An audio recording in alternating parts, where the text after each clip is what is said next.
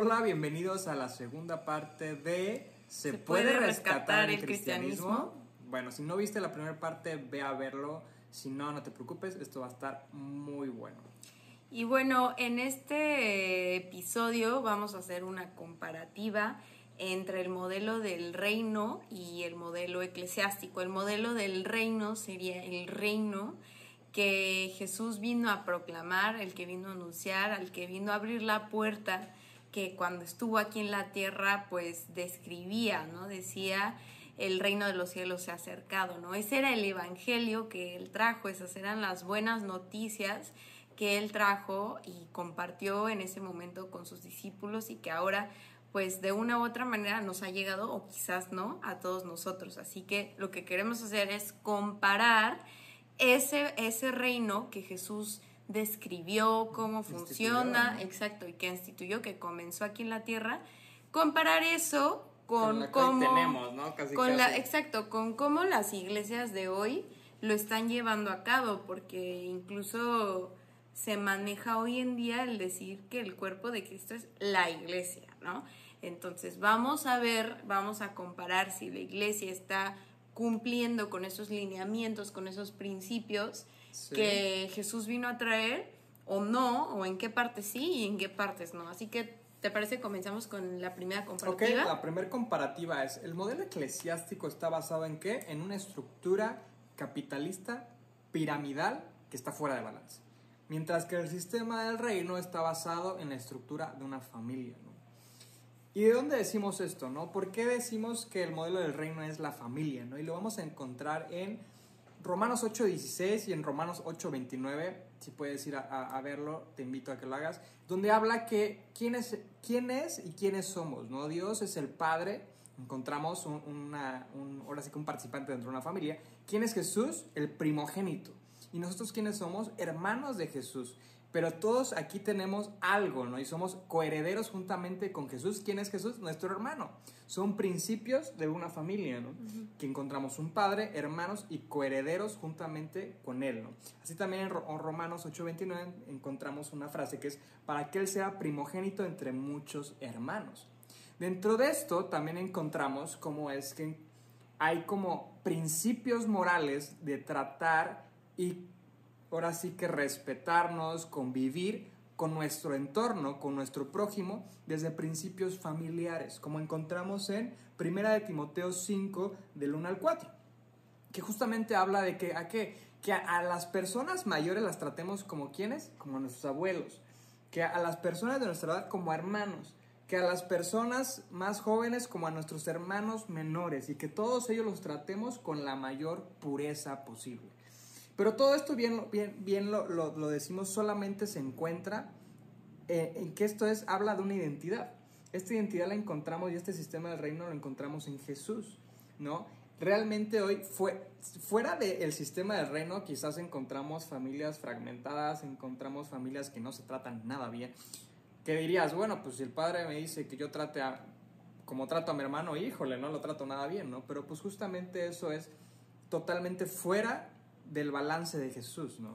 Sí, yo creo que ahí como que hay que tomar en cuenta que nuestra sociedad, eh, llámese cristiana o no, en general nuestra sociedad tiene una familia desvirtuada, ¿no? Porque todo comienza desde que para empezar, no, aún estando dentro de la religión cristiana, perteneciendo, aún teniendo vidas espirituales, no todos logran entender su relación de hijo y padre con, con nuestro, nuestro Dios, con nuestro Padre. Jehová, que Él siempre nos dice, háblenme como su Padre, porque yo soy su creador, yo soy su Padre, más que un Dios, que es una visión pues bastante pagana, verlo como Dios.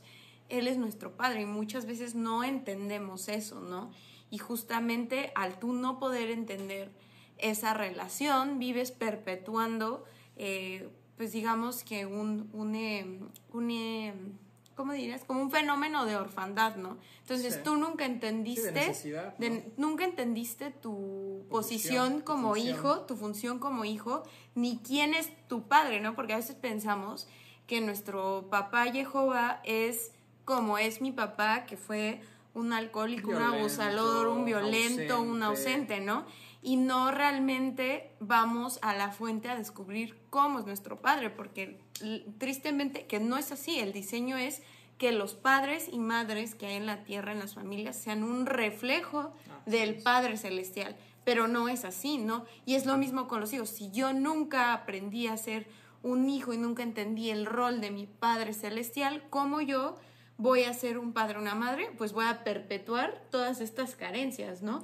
Y entonces por eso vemos repetición de patrones y entonces vemos papás y mamás ausentes, irresponsables, incapaces, duros, violentos, etcétera, ¿no? Y desde ahí es justo en donde digamos que sí, y muchos lo dicen, la familia es el centro de la sociedad, pues sí lo es, pero cuando es una familia desvirtuada, es la destrucción de la sociedad. Y todo esto genera necesidades, ¿no? Y, y, cuando tú no subsanas esta parte de realmente las familias vuelvan a ser las familias, ¿no? Bien, bien lo decías. Cuando tú eres buen hijo porque recibes la paternidad del padre, entonces ¿qué eres? Buen hermano. Cuando tienes descendencia vas a ser un buen padre. Entonces, cuando no está esto, se crean necesidades. Y justamente el sistema piramidal, que muchas iglesias y el sistema eclesiástico está basado en esto, se alimenta de necesidades. Mientras que los que están abajo están sosteniendo y, y este, financiando y por, están tan llenos de necesidades que están abundando, ¿no? Y se crean jerarquías, entonces estos son los líderes, ¿no? Y este es la, estos son los del 12 del pastor, ¿no? Y estos son los consejeros, ¿no? Se van creando como, este, como jerarquías piramidales en las cuales, ¿no? Para llegar allá tienes que hacer esto y aquello y tienes que pertenecer a este grupo y asistir al curso. Cuando en, una familia en realidad no existe eso. Hay un balance y cada, Nadie es cada miembro de la familia tiene una función específica y no se siente menor por ser el hijo menor, ¿no? No se siente mayor el que es el primogénito, como no se siente mayor el padre, todos tienen una función. No hay ese, híjole, pero es cuando llega allá y yo quiero ser y pertenecer a ese grupo pequeño de personas que están y ahí al frente, ¿no? No existe eso. Entonces, esta es la primera comparativa, un sistema estructural este, piramidal, perdón, en el cual es capitalista 100%, en el cual todos ellos soportan la estructura y solo se benefician los de arriba. Mientras que del otro lado es una familia que realmente vive en un equilibrio, ¿no? Claro, yo creo que esa es la mayor diferencia en donde estamos viendo que la iglesia no cumple tanto desde las bases o desde las estructuras con, lo que el reino decía, ¿no? Eh, donde Jesús compartía la parte de la familia. Y después la siguiente jerarquía es, eh, o la, la siguiente este, comparativa. es el sistema de jerarquización, ¿no? O encontramos que en una parte del sistema de jerarquización es muy pequeño. Líderes y seguidores. Nada más. Que estos líderes pueden ser llamados pastores, pueden ser llamados profetas, pueden ser llamados apóstoles, pero solo hay uno. Y de este están sucedidos quiénes? Las ovejas. O sea, literalmente es pastor y oveja, necesitado y quien las alimenta. Nada más, ¿no? Pero yo aquí veo, híjole, algo bien peligroso. Que en realidad nos olvidamos de quién es nuestro verdadero pastor, ¿no? Nos encontramos realmente quién, de quién encontramos lo que verdaderamente necesitamos. Claro. Y justamente aquí entra, a ver, vamos a comparar eso, ¿no? Tú dices, solo hay líderes y eh, seguidores, ¿no? Ovejas. Que también antes de, ir a, vamos a traer unas porciones de escritura, me, a mí me causa mucho, mucha curiosidad la parte de que por qué las ovejas son ovejas para siempre, ¿no?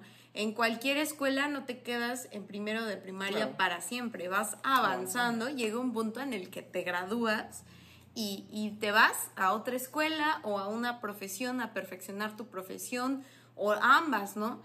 Y pareciera que las iglesias son estudiantes de primero de primaria perpetuos en un nivel para siempre, ¿no? inclusive eh, yo creo que en muchas iglesias de lo que he visto en, la, en el sistema eclesiástico es hasta pecado, así un súper tabú.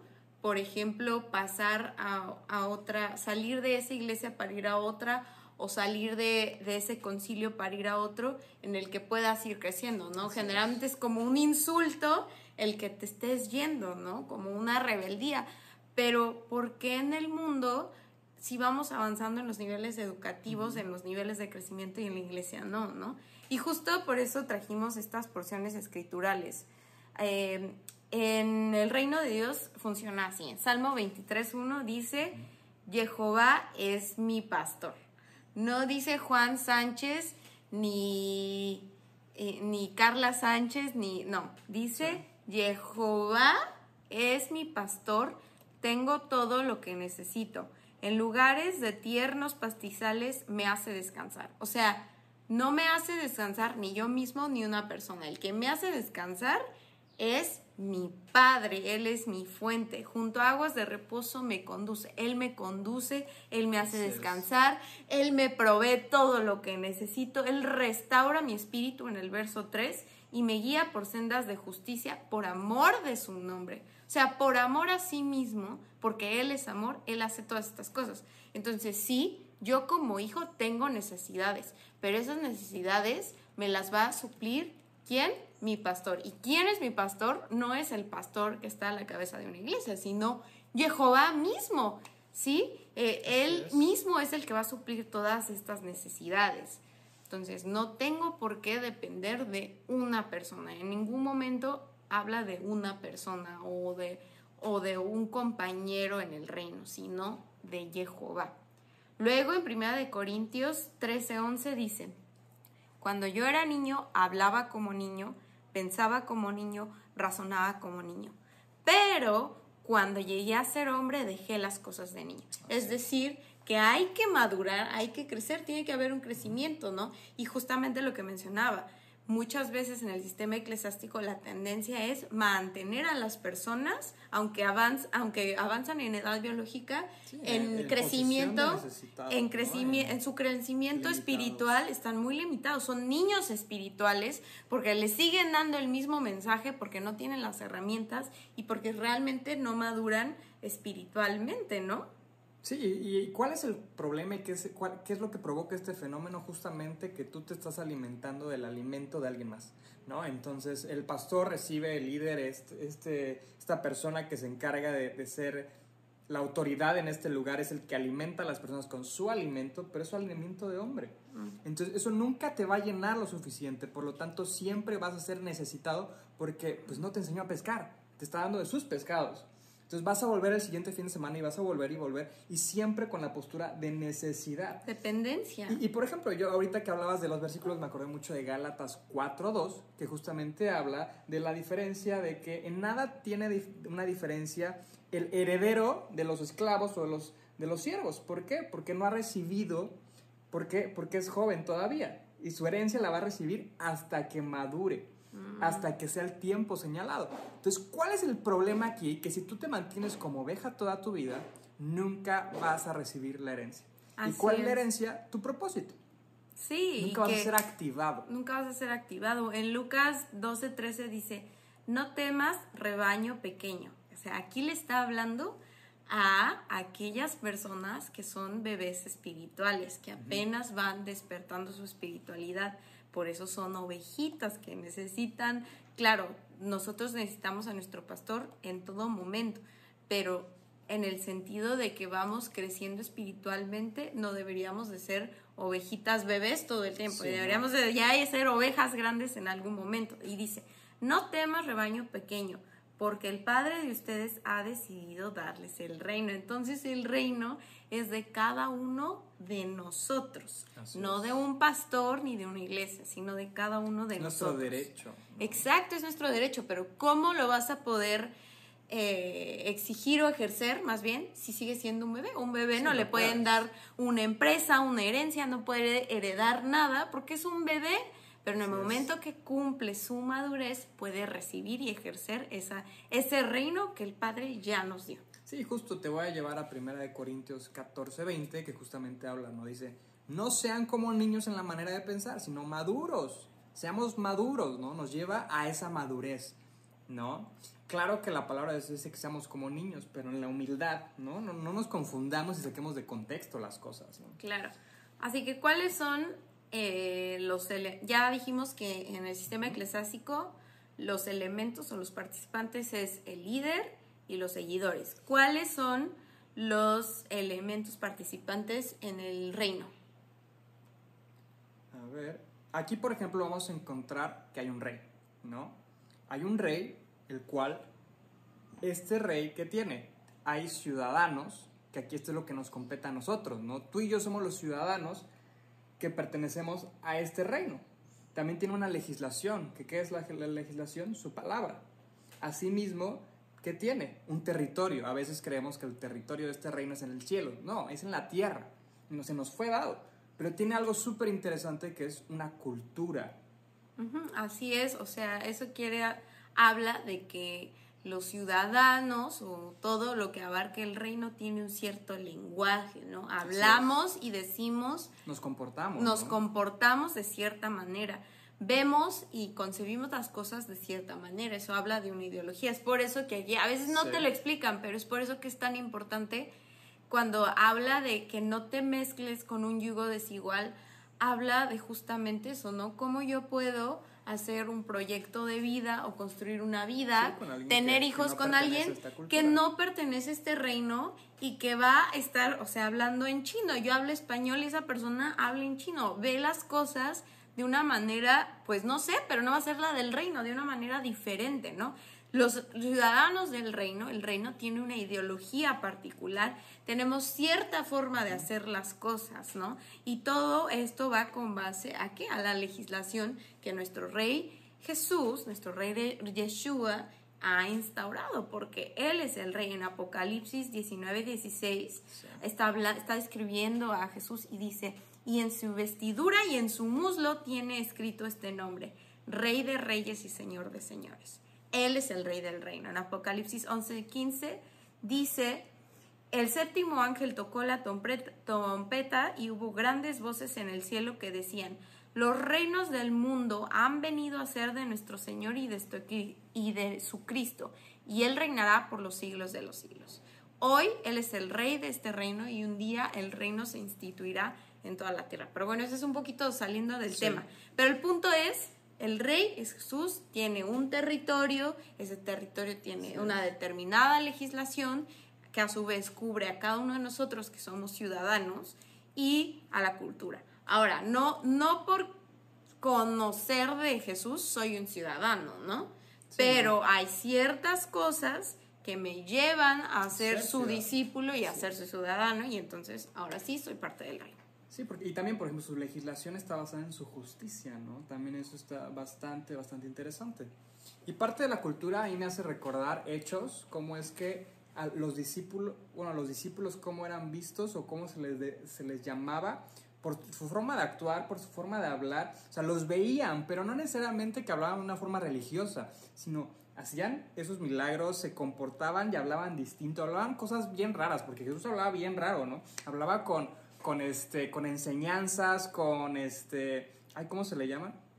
Parábolas, ¿no? Hablaban muy distinto y Jesús tenía esa particularidad, ¿por qué? Porque él trajo esa cultura aquí, ¿no? Hablaba amor, hablaba realmente que hasta los religiosos de esa época se quedaban atónitos y no había forma alguna de que estos este, religiosos le, le pudieran encontrar alguna falla, ¿no? Sí, inclusive cuando, aún cuando Pedro negó a Jesús, ¿por qué lo negó? Porque alguien le dijo, "Ey, como que tú hablas como ellos, sí. ¿no? O sea, hablaban de una manera muy particular, ¿no? Y esto es muy natural, justo como tú dices, no es que sean religiosos y que vamos a utilizar un lenguaje, porque por ejemplo eso sí lo puede ver en el sistema eclesiástico. El sistema eclesiástico también tiene su propia cultura. Hasta en la forma de adorar, ¿no? Hasta en la mucha forma- risa que a muchos les da pena orar porque es que no, es que esas palabras que hacen todas redundantes y, y no, no, no, es que me da mucha pena orar porque yo no sé orar así. No, es que eso no es la forma de orar, ¿no? Ese es, la, ese es la, el lenguaje del sistema eclesiástico justamente, ¿no? Sí, y justamente sí, cada uno va a tener su propio lenguaje. El tema no es que si tienen o no tienen un lenguaje, porque lo van a tener. El tema es que si eso más bien se apega al lenguaje, a la legislación del Así rey, es. ¿no?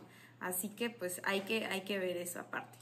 Y hablábamos de que en el sistema eclesiástico encontramos solo dos niveles, que es el de un líder y un seguidor, o un pastor, o una oveja. Pero aquí, ¿qué encontramos? Que sí, somos ciudadanos. Todos los que somos discípulos somos ciudadanos, pero ¿qué? Tenemos funciones. Y estas funciones están divididas en, en, en, ¿en qué? En ser apóstoles, en ser profetas, en ser pastores, maestros, evangelistas, ¿no? Y cada una de estas, ¿para qué son? Para la edificación, ¿no? En el sistema del reino, todas y estas y cada una de estos ministerios que están en Efesios 4, son diseñados para qué?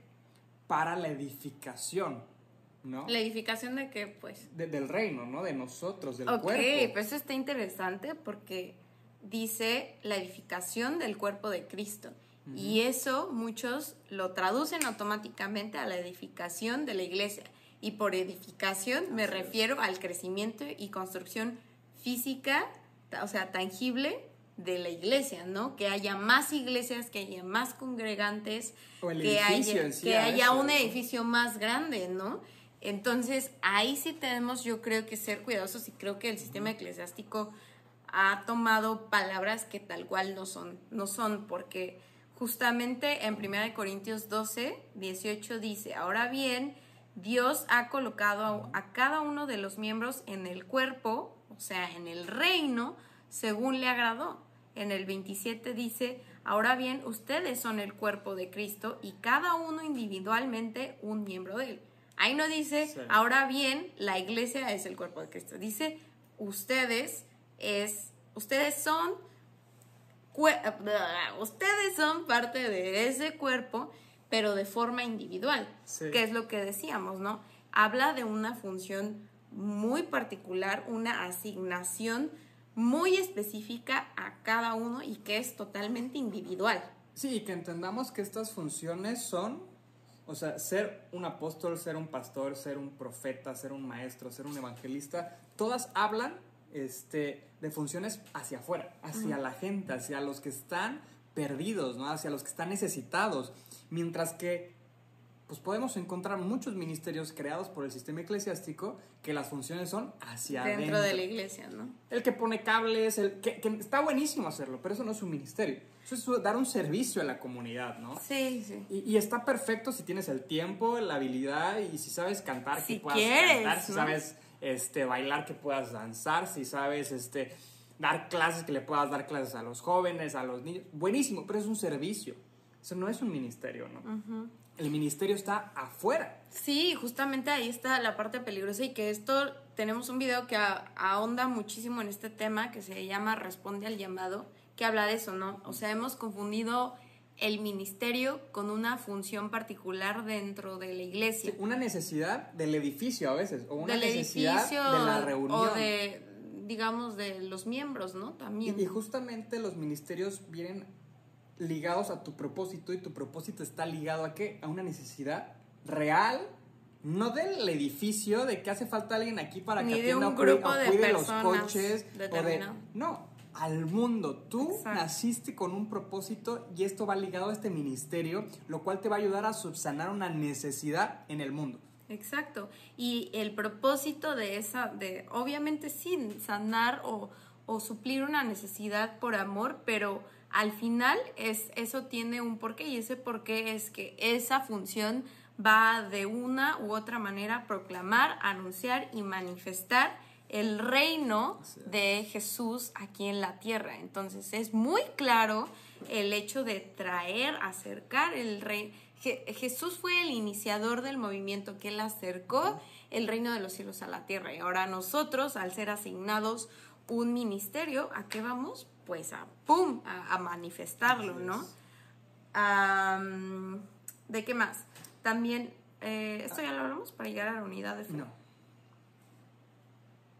Aquí encontramos, para llegar a la unidad de la fe, del conocimiento de Jesús, nos vamos a encontrar en qué? Que el sistema eclesiástico nos lleva a conocer a Jesús es llevar una vida religiosa, llena de dogmas, llena de paradigmas, llena de estrictas condiciones para cumplir, mientras que el sistema del reino de Dios es conocer a Jesús, es volver al diseño original, ¿no? Para después poder ejercer la autoridad y poder como ciudadano y, minister- y- el ministro, Ministro. del reino. Sí, o sea, es- ¿esto qué quiere decir? Pues básicamente quiere decir que dentro del sistema eclesiástico nosotros decimos, ah, pero es que sí conoció de Cristo, él sí sabía, iba a la iglesia, o sea, incluso... Hizo la oración de fe, ¿no? Ajá, o incluso ir o no ir a la iglesia, eh, o sea, en el mundo y también el sistema eclesiástico es como una, digamos que una, apunta a que si, si amas a Dios o no, ¿no? Si no lo amas, no vas a la iglesia y si vas, lo amas, ¿no? O sea, y yo puedo ser un violador, este, abusador terrible y como voy a la iglesia, en el mundo todos creen que conozco a Dios y amo a Dios porque toco la batería todos los domingos, ¿no? Sí. Ese parámetro, pues yo creo que es bastante subjetivo, ¿no? Pues Y- sí, totalmente fuera de balance. Exacto. Pero al final ese es el, ese es como el parámetro que utiliza el sistema O el que más eclesiástico. diezma, entonces pues sí puede ser un cuate que saca los recursos de una forma que quién sabe de dónde, pero pues eres el que más diezma y eres el que más ofrenda, pues aquí te tienen, ¿no? Sí. Entonces pues todavía no eres súper espiritual, pero pues lo sacas de negocios bien chuecos, ¿no? Oye, ahorita me acordé que igual este en los años de adolescencia nos daban este los consejos de que quieres a quieres a, un- a encontrar a, un- a una buena pareja, un buen esposo, una esposa, busca a alguien que le sirva a Dios. ¿Y qué es eso? Estar en la iglesia, ¿no? El que más horas esté en la iglesia, ese que ese. carga una silla, no ese, no, ese que carga 10, mira. Ese, sí, ese es el bueno, ¿no? Entonces son parámetros pues bastante subjetivos porque son de cosas externas que en realidad pues vemos, pero corazones no conocemos, ¿no? Y ahí está un poco peligroso. Y viene la parte del reino. Por Sí. ejemplo, en 1 de Corintios 4:20 dice, porque el reino de Dios no consiste en palabras, sino en poder. Uy, qué poderoso está eso, porque ahí te está diciendo, a ver, no es el que dice, el que hace, el que va aquí, el que El va que allá. lleva, el que es pone, el ¿no? que realmente tiene el poder, es decir, la autoridad, el que está utilizando esa autoridad para llevar a cabo qué? Milagros de sanidad, para resolver problemas, para eh, proclamar el evangelio, para manifestarlo. El que de veras tiene, está proclamando y tiene ese poder y esa autoridad, pues es, ese es un parámetro pues un poquito más objetivo para saber si esa persona realmente conoce a Jesús y conoce a su reino. Marcos 16, 17 dice, y estas señales acompañarán a los que han, en casi todas las versiones dice o, eh, creído, pero esa es la palabra emuná que se refiere a obediencia, es decir, ya conocí a mi padre, ya conocí a mi rey y por tanto, por lo tanto puedo obedecerlo. Entonces dice, estas señales acompañarán a los que han obedecido. Es decir, a ver, si tiene estas señales, es alguien que me conoce y no solo que me conoce, sino que me está obedeciendo. Que es un discípulo. Que es un discípulo porque está llevando a cabo mi eh, voluntad. Dice, en mi nombre echarán fuera demonios, hablarán en nuevas lenguas, tomarán serpientes en las manos y aunque beban algo mortífero no les hará daño. Sobre los enfermos pondrán manos y se pondrán bien. Sí, y esto está buenísimo porque habla de una autoridad. A veces como, como el, el sistema religioso eclesiástico le da un pavor decir esto, ¿no? Todo y todo y todo lo decimos, no, no, no, es que Jesús, no, no, no fue la voluntad del Padre. Pero nunca tomamos responsabilidades, por lo tanto nunca tomamos la autoridad. Y es entender justamente el creer en Jesús nos lleva a que algo súper puntual, nuestro diseño original. Y nuestro diseño original de qué habla de propósito. Y si estoy en mi área de propósito, y si estoy en mi área de identidad, y si estoy en mi área, tengo autoridad. Claro. O sea, si yo no soy un piloto, yo no tengo ninguna autoridad, es más, yo no voy a poder ni llegar a la cabina. Pero si yo soy el piloto, traigo mi ropa de piloto, traigo mis preparaste. insignias, tengo mis estudios, tengo mis certificados, tengo todo, tengo el acceso directo a la cabina, tengo el conocimiento para presionar todo, encender el motor, para activarlo todo y avanzar y despegar. Tengo la autoridad para hacerlo. para hacerlo. Y lo vas a hacer, ¿no? Porque dice, estas son las señales que es. acompañarán a los que yo mandé. O sea, eso es una parte importante porque cuando nosotros, cuando el Padre nos asigna un ministerio, no es solo, ah, pues a ver cómo le haces, ¿eh? Sanidad, suerte, hijo, Échale que te vaya ¿no? bien, échale ganas. O sea, no, te Con da, te unge y te da dones, habilidades, te da todo para que tú lo puedas hacer. Es como una capacitación Sí. espiritual para que lo lleves a cabo, ¿no? ¿Y, y qué pasa si lo único que tú has conocido es que, que uff, lo máximo es el pastor? Entonces tú siempre vas a querer alcanzar ese nivel de ese líder que es pastor, pero tú no eres un pastor. O sea, tu nivel de autor, tu, tu posición de autoridad no es la pastoral, pero ahí vas, ¿no? Entonces ahí vas ahí vas, entonces no puedes, no, no funcionas, no, no, no eres activado, no te mueves en ese, en ese ministerio, pero es lo único que conocemos, ¿no? ¿Por qué? Porque a veces las- el sistema eclesiástico ha quitado a los profetas, ha quitado a los apóstoles, ha quitado a los... todo, ¿no?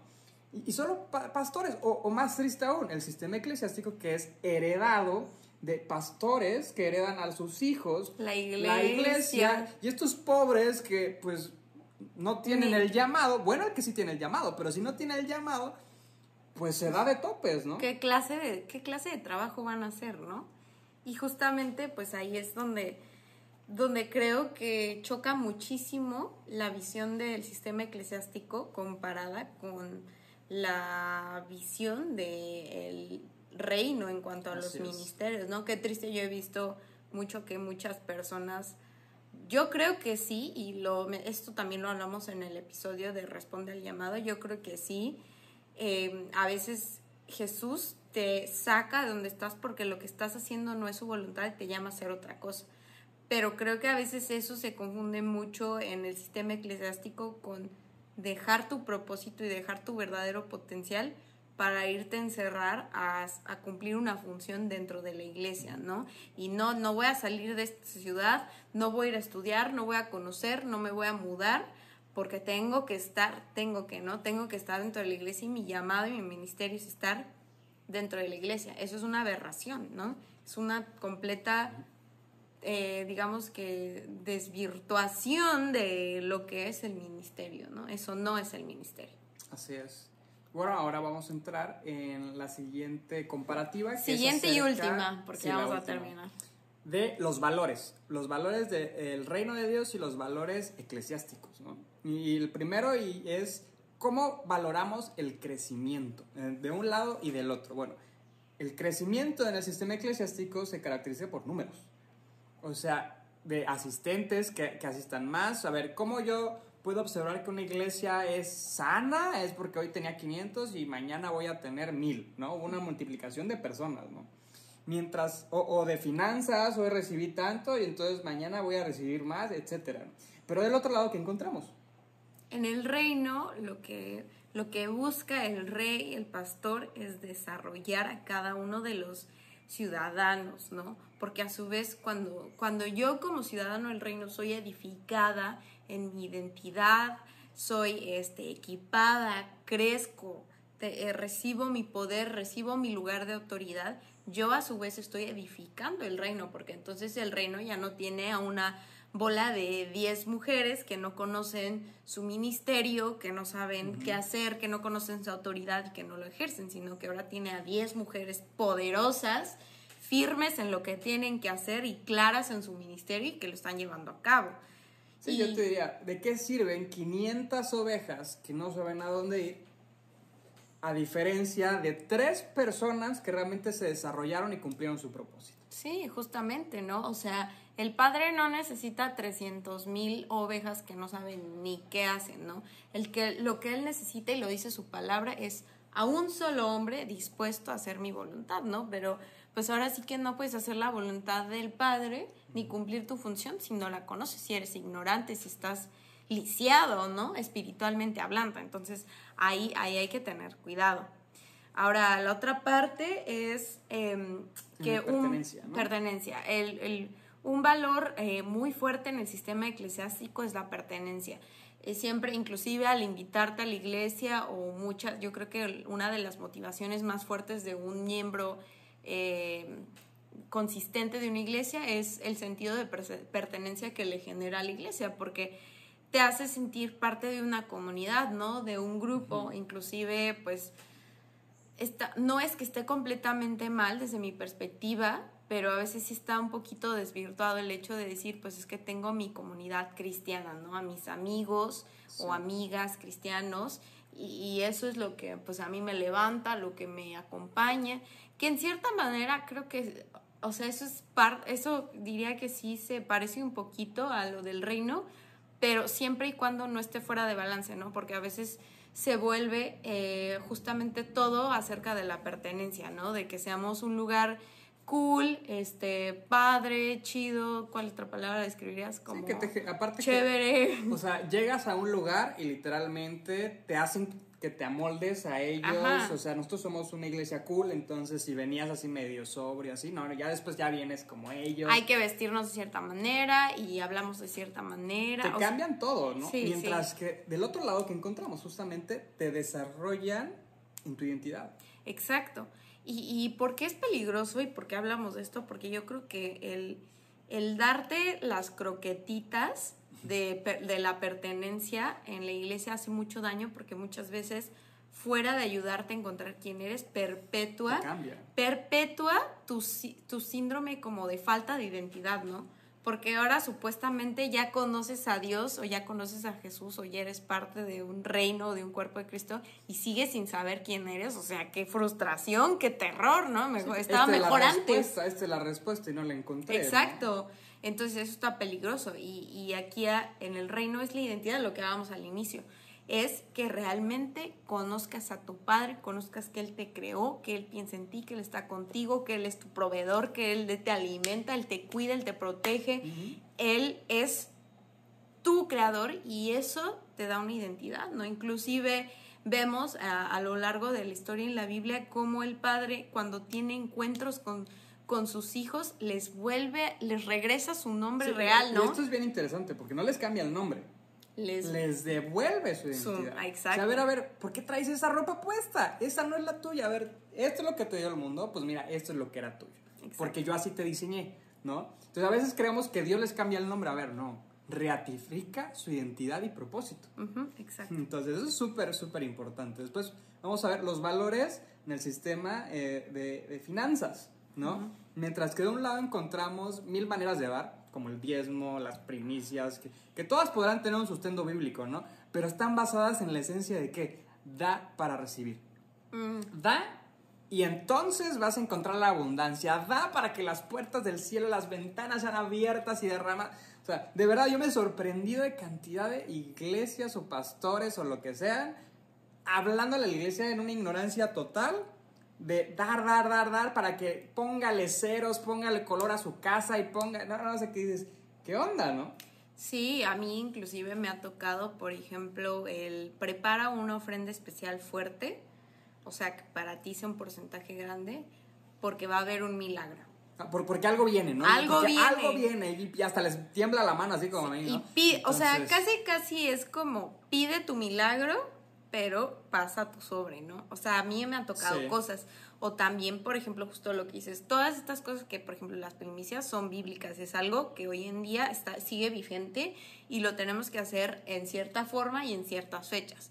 Pero, por ejemplo, me ha, me ha pasado y que creo que es algo es, pues, muy fuerte, que luego las iglesias sacan como promocionales, testimoniales de qué pasó con la Sí. gente, ¿no? Y es un, y siempre son mensajes como me regresó mi dinero y al triple, o sea, como si esto Sí. fuera una inversión bancaria, ¿no? De te lo regresa y con 25% de Sí, sí, sí. de- Una, una tasa de retorno Exacto. del 25%. no, y no, este, es que di tal cantidad y hoy ya tengo una casa, tengo un coche, ya me casé.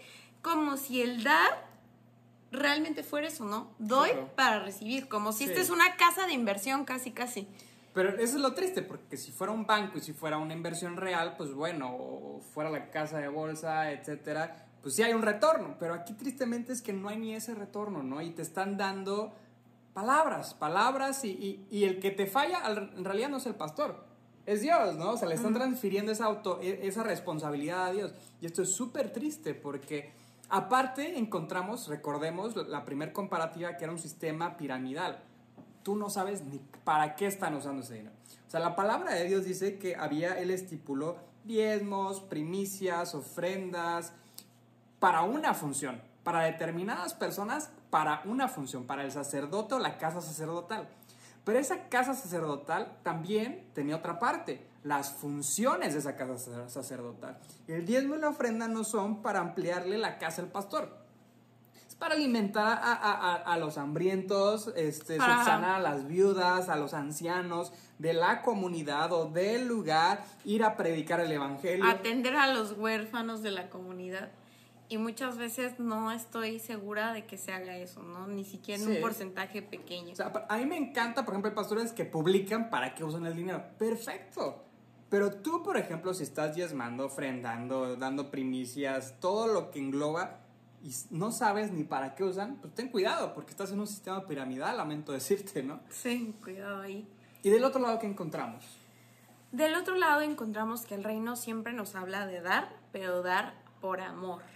Dar por amor, ¿por qué? Porque yo recibí amor y de lo que recibí por gracia, yo voy a dar por gracia. Entonces, ya inclusive me gusta mucho, mucho, mucho el, discurso del reino porque es no solo dinero, sino todo, o sea, da tu tiempo, da tu paciencia, da tu cariño, da tus recursos, ¿no? Compar, cobija al inmigrante, atiende al huérfano, eh, ten empatía por, por, la mujer abusada, por la viuda, o sea, y así en muchos otros sentidos, ¿no?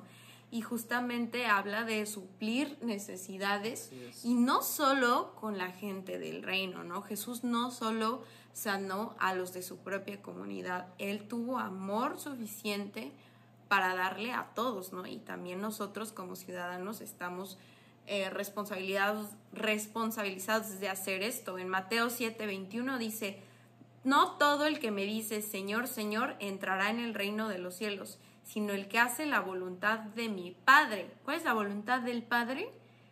Que suplamos necesidades, que amemos al prójimo, ¿no?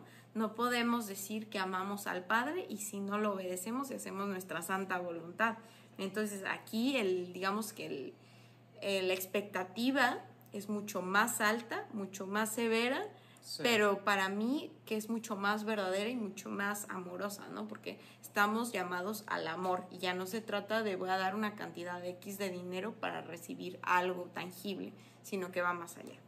Sí, y, tampoco es satanizar el dar, ¿no? O sea, hay que dar, ¿no? También comprendemos que hay necesidades, ¿no? También dice la palabra de Dios que, pues al que nos está dando una semilla espiritual, pues que le demos, ¿no? Los materiales, bienes, ¿no? Pero qué diferencia sería que todo sea en transparencia, que haya un consenso, un concilio de cuánto va a recibir el pastor, cuánto va, y que realmente se sepa, o sea, este recurso se va a dar para esto, saben que va a haber un evento, porque a mí me sorprende, tú diezmas, ofrendas, das todo, y al final va a haber un evento, ah, y ahora demos para el evento, y todo lo que hemos dado, ¿a dónde se fue, no? Sí, yo creo que ahí pues pasa mucho porque justamente en nombre de Dios te piden dinero, ¿no? Dios dice que tienes que ofrenda y ta, ta, ta, ¿no? Y hasta es como una presión. Pero más bien creo que aquí debería de ser por amor, ¿no? Porque si realmente estás agradecido por eh, el trabajo, la inversión que, por ejemplo, tu pastor ha tomado en visitarte, en acompañarte, en enseñarte. Sí, en, dar literalmente su vida en estudio a la palabra, en tener el orden, la, porque al final él cumple no solamente una función, él no es un predicador, entendemos también que un pastor no es un predicador. Eh, él tiene funciones de cuidar la estructura, ¿no? Eh, esta congregación que Dios le ha dado.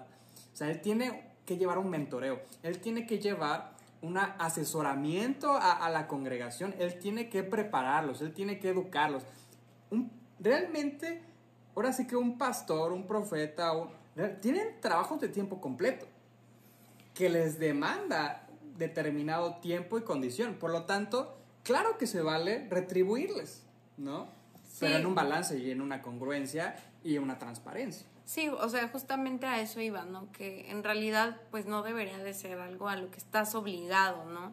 Sino, oye, pues a mí me dieron ganas de devolverte un poquito de lo que tú me has dado, ¿no? Y, y pues me vale si te usaste ese dinero para ir al cine con tu familia, porque pues yo te lo di porque yo quiero dártelo, ¿no? Y es más, hasta te da gusto, oye, qué padre que con mi dinero pudieron ir a hacer esto. Los pude bendecir para que y no, exacto. una cena, una comida. Sí, pero es muy diferente porque a mí me nació, es muy diferente a cuando en nombre de Dios se te exige que des ciertas cosas, particularmente hablando del dinero, creo que es un tema pues ahí ya bastante sensible, ¿no? ¿Qué más encontramos? La lealtad, em, ¿no? O sea, a mí me da mucha risa a veces que literalmente llegas y te ponen tu pin que dice yo soy el nombre de la iglesia o yo soy esto y literalmente te están sellando y te están poniendo porque te exigen lealtad, ¿no? tú, tú, perteneces aquí, así que no te puedes ir, ¿no?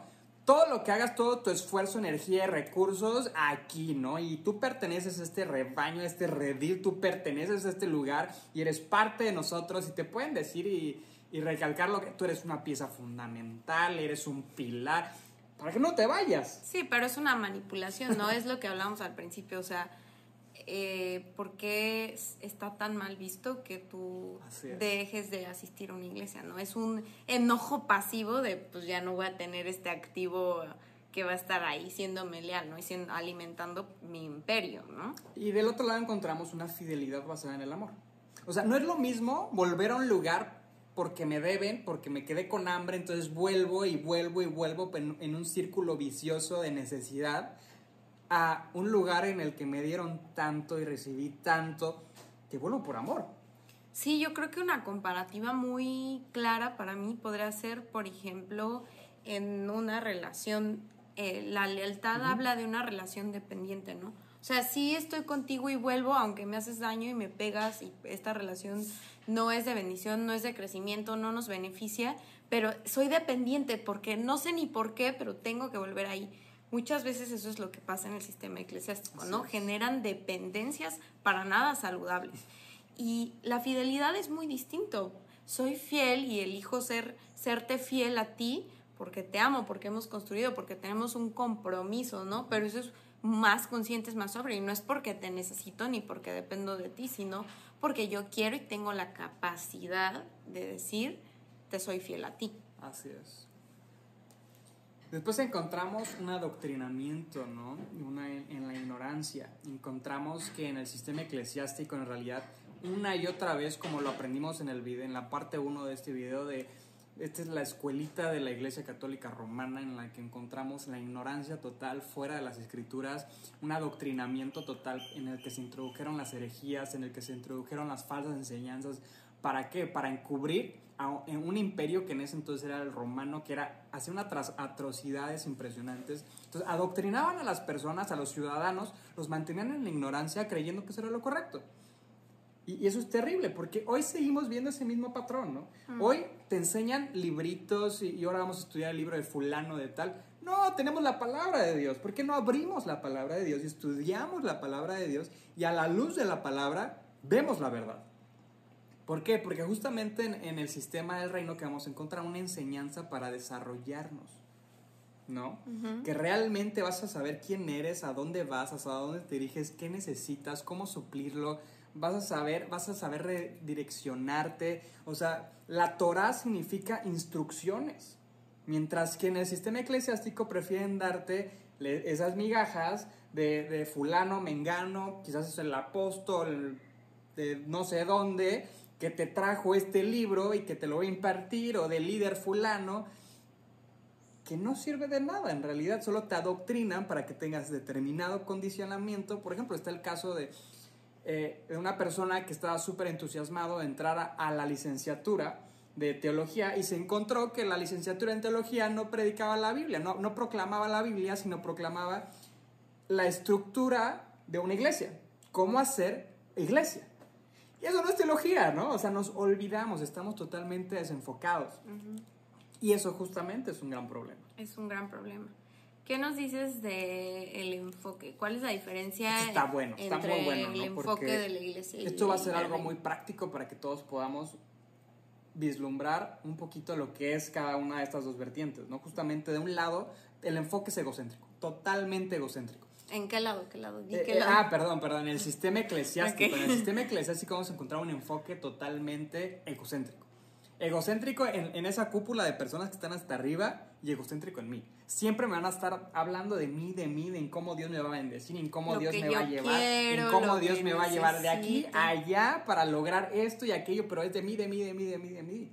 Y, y- y todo el tiempo me van a estar hablando de que Dios me va a dar, de que Dios me va a proveer, de que Dios va a suplir y que Dios me va a recompensar y que ese es el lenguaje eclesiástico. Sí, es justamente lo que platicamos a mayor profundidad en el episodio anterior, que si no lo has visto, velo, que hablábamos de justamente ese enfoque, suele atraer a personas con necesidades, ¿no? E internas, Sí. con eh, carencias internas, ¿no? Tengo carencias emocionales, psicológicas, inclusive físicas, ¿no? Hay gente enferma con, con condiciones que justamente esto los atrae porque es como la respuesta a sus problemas, ¿no? La mágica respuesta a sus problemas. Pero temo decirte que ese no es el evangelio, ese no es el rey, el evangelio del reino que Jesús vino Así a es. proclamar.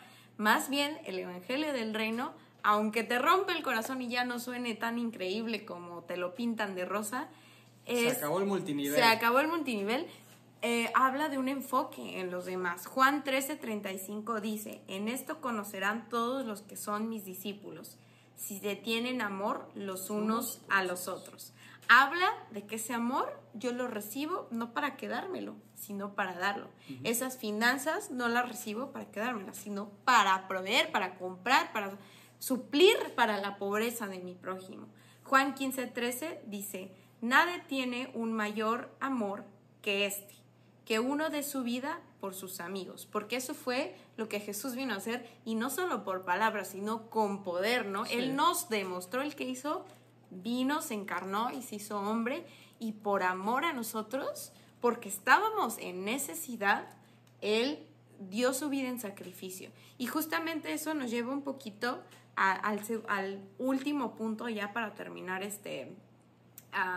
sí, yo nada más quería recalcar que, por ejemplo, aquí vino Jesús el que quiera ser mayor, que se haga el menor y sirva, ¿no? todo se trata de dar, dar, dar. Y si tú te estás encontrando en este speech medio multinivel, de motivacional, de desarrollo aquí, pues estamos bastante desenfocados, ¿no? Sí, y es lo que te decía, pues sí te va a romper el cuento de hadas que te contaron, de que aquí ibas a resolver todos tus problemas y todas tus necesidades serán suplidas. Sí, el Padre suple todas tus necesidades y sí hay sanidad para ti y sí hay provisión para ti, pero no en la iglesia, no en el Evangelio, sino en tu fuente, el Padre. El reino más bien habla de, digamos que otro rollo completamente, ¿no? Que es justamente suplir las necesidades de otros. Y decía que esto se liga con el último punto porque justamente en la iglesia, y me parece yo creo que un punto muy medular también, hablan de que Jesús vino a perdonar nuestros pecados porque nosotros éramos las peores personas del mundo, unos pecadores horribles, terribles, y que no merecíamos ese perdón, pero Él vino y nos perdonó. Y como que esa historia no termina de hacer clic porque pues no es tal cual así, ¿no? Em, está la parte de que tenemos que considerar que por qué hay en realidad el problema no es tanto el pecado, sino nuestra separación de la, la iniquidad, que es nuestra separación del Padre, ¿no? ¿Y por qué? Ya, ya lo hablamos, ¿no? Cuando tú te vuelves a reconectar con Él, ¡pum! Todo se alinea, ¿no? Sí, o sea, la historia que te contaron no es la verdad. No es la verdad. O sea, en realidad, el sistema del reino se trata de hacer justicia. Y, y, no de rescatar a unos pobrecitos que, ay, tengo lástima de ellos, a ver, son tan pecadores, son, son, tan sucios, son tan, ay, que, a ver, les, voy a ayudar. Ya ni modo, ¿no? Por lástima, casi, casi. No, y, a mí hasta me dan risa algunas canciones que digo, ay, no, yo no puedo cantar eso. O sea, yo no puedo ni pronunciar las letras de estas canciones de, porque soy pobre, peca. Ay, no, yo, personalmente no puedo. O sea, no es mi speech porque yo he entendido que esa no es la verdad. En realidad Dios vino a hacer justicia a todas esas generaciones que han heredado una semilla de maldad que nos ha separado del Padre, que es justamente la iniquidad. Sí, y también entender, oye, ¿por qué tenemos esa semilla de iniquidad? ¿Yo hice algo para nacer así? No, o sea, yo lo heredé de qué? De Adán, pero en, en la iglesia se maneja un speech muy distinto, ¿no? Te dicen, tú naciste siendo un nefasto pecador y no mereces nada. Y, o sea, casi, casi agradece que recibiste las migajas del perdón, ¿no? Y es como de, no, en realidad sí necesito a Jesús, ¿Pero por qué? Porque se me está cometiendo una injusticia. Porque cada uno de nosotros nació en este mundo que ya estaba quebrado. Yo no lo quebré. Yo no hice nada para que las cosas fueran como son, ¿no? Hubo alguien que fue Adán, que él, digamos que eh, él entra en otro régimen. Pero todas las personas después de Adán y Eva, oye, pues yo ya nací aquí, ¿no? ¿Cómo puedes declararme culpable? De algo que, que heredé. Que heredé, que no es mi culpa, ¿no? Entonces, cuando tú entiendes eso y entiendes que era lo justo y entiendes que el carácter del Padre y a su vez del Rey Jesús es la justicia y darle a cada quien lo que necesitan, pues te hace clic, porque entonces, sí, no merezco, no hice nada para merecerlo, pero yo puedo recibir eso porque sé que también así... Sí, porque estábamos en la posición de no poderlo hacer. Exacto, o sea, yo necesitaba la gracia, eso. La gracia justamente es ese lugar, esa plataforma para poder ahora sí tomar la decisión. Exacto. de ser libres o de seguir esclavos de la iniquidad, ¿no? Porque en realidad ese speech del pecado, o sea, si, si, si en el sistema eclesiástico, si tú puedes identificar un lenguaje en el sistema eclesiástico, es pecado, pecado, pecado, pecado. Porque justamente el pecado se encaja perfecto, por ejemplo, a un suceso bastante interesante de la, la Iglesia Católica Romana, que era la venta de las, este, ay, se me fue el nombre, de las que les vendían las para redimir los pecados. Ahorita se me fue el nombre, pero bueno. Este, entonces, como somos súper pecadores, ah, pues entonces tenía que comprar indulgencias. Entonces tenía que comprar las indulgencias a la, a la iglesia. Entonces ellos me las daban, entonces ya estaba libre, ¿no? Pagaba. Entonces el narcotraficante que tenía, o el fulano, mengano, o el que tiene toda la lana del mundo, pues él sí pagaba todas sus indul- sus indulgencias, ¿no? O aquí, en este- ahora sí que quizás en algo más contemporáneo de la iglesia cristiana contemporánea, pues también quieren ovejas, ovejas necesitadas. ¿Y cómo les digo que son necesitados? Porque son pecadores. Uy, no, hermano. Usted es súper pecador, entonces necesita seguir viniendo, necesita seguir asistiendo. Es más, venga a las 7 de la mañana y sirva. Venga a las 7, acomodarla y va a ver que Dios va a empezar a obrar en su vida, ¿no? Porque es un speech de necesidad, cuando en realidad no es así. Y eso yo creo que es lo más determinante y en la parte en la que se diferencian completamente y para mí la más fuerte, la más determinante, la más peligrosa y la que más separa a la iglesia del reino, que es que finalmente el hablarle así a alguien perpetúa un sentido de ser un esclavo, un siervo que no merece nada, ¿no? Inclusive se usa esa palabra para decir Sí. son siervos, como, como que te imaginas que eres el sirviente de Dios, ¿no? Desde el decirle Dios a tu papá, ahí como que hay algo que no cuadra, ¿no? A mí sí me causa un poco de conflicto decirle Dios a papá Jehová, porque es muy dis- distinto decirte mi papito lindo, Sí. que es la, como, como Jesús se refiere a él y como él nos enseñó en el. Padre nuestro, díganle Abba, él es su padre, a decirle a el Dios todo soberano, ¿no? Y aparte que yo soy su siervo, soy su esclavo, que no merezco estar en su presencia.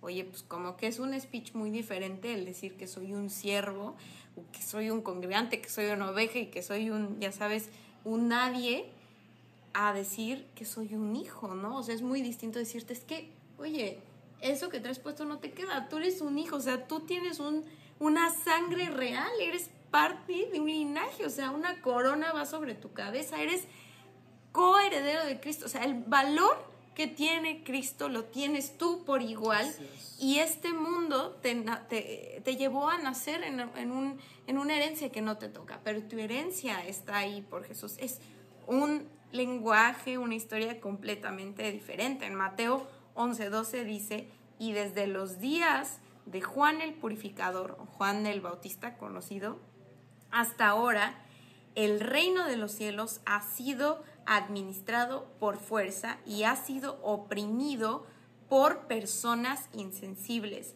que han estado arrebatándolo a través de violencia.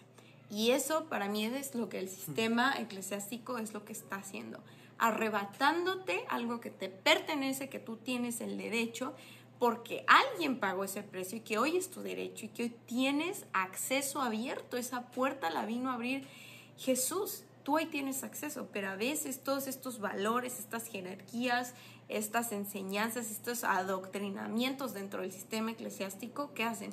Te están arrebatando, Te están limitando. te están limitando, te están arrebatando algo que te pertenece, una herencia que ya es tuya.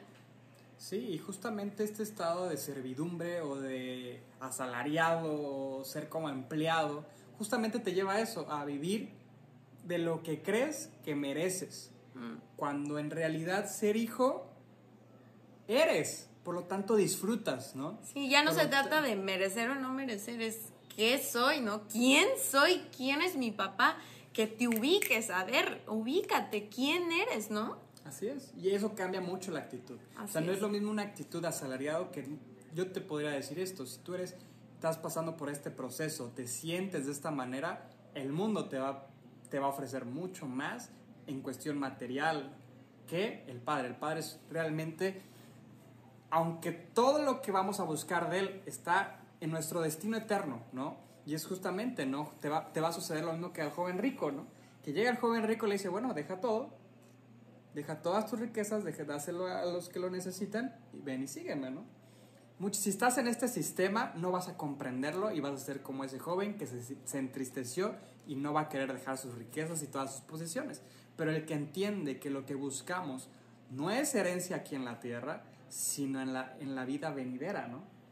Sí, justamente yo creo que terminamos haciendo este episodio para nosotros en nuestra capacidad servirte de darte todo y ponerte todas las cartas El en la mesa, completo. el panorama completo y que tú medites, reflexiones, lo ores, le preguntes a tu pastor, porque ¿quién es tu pastor? El Señor.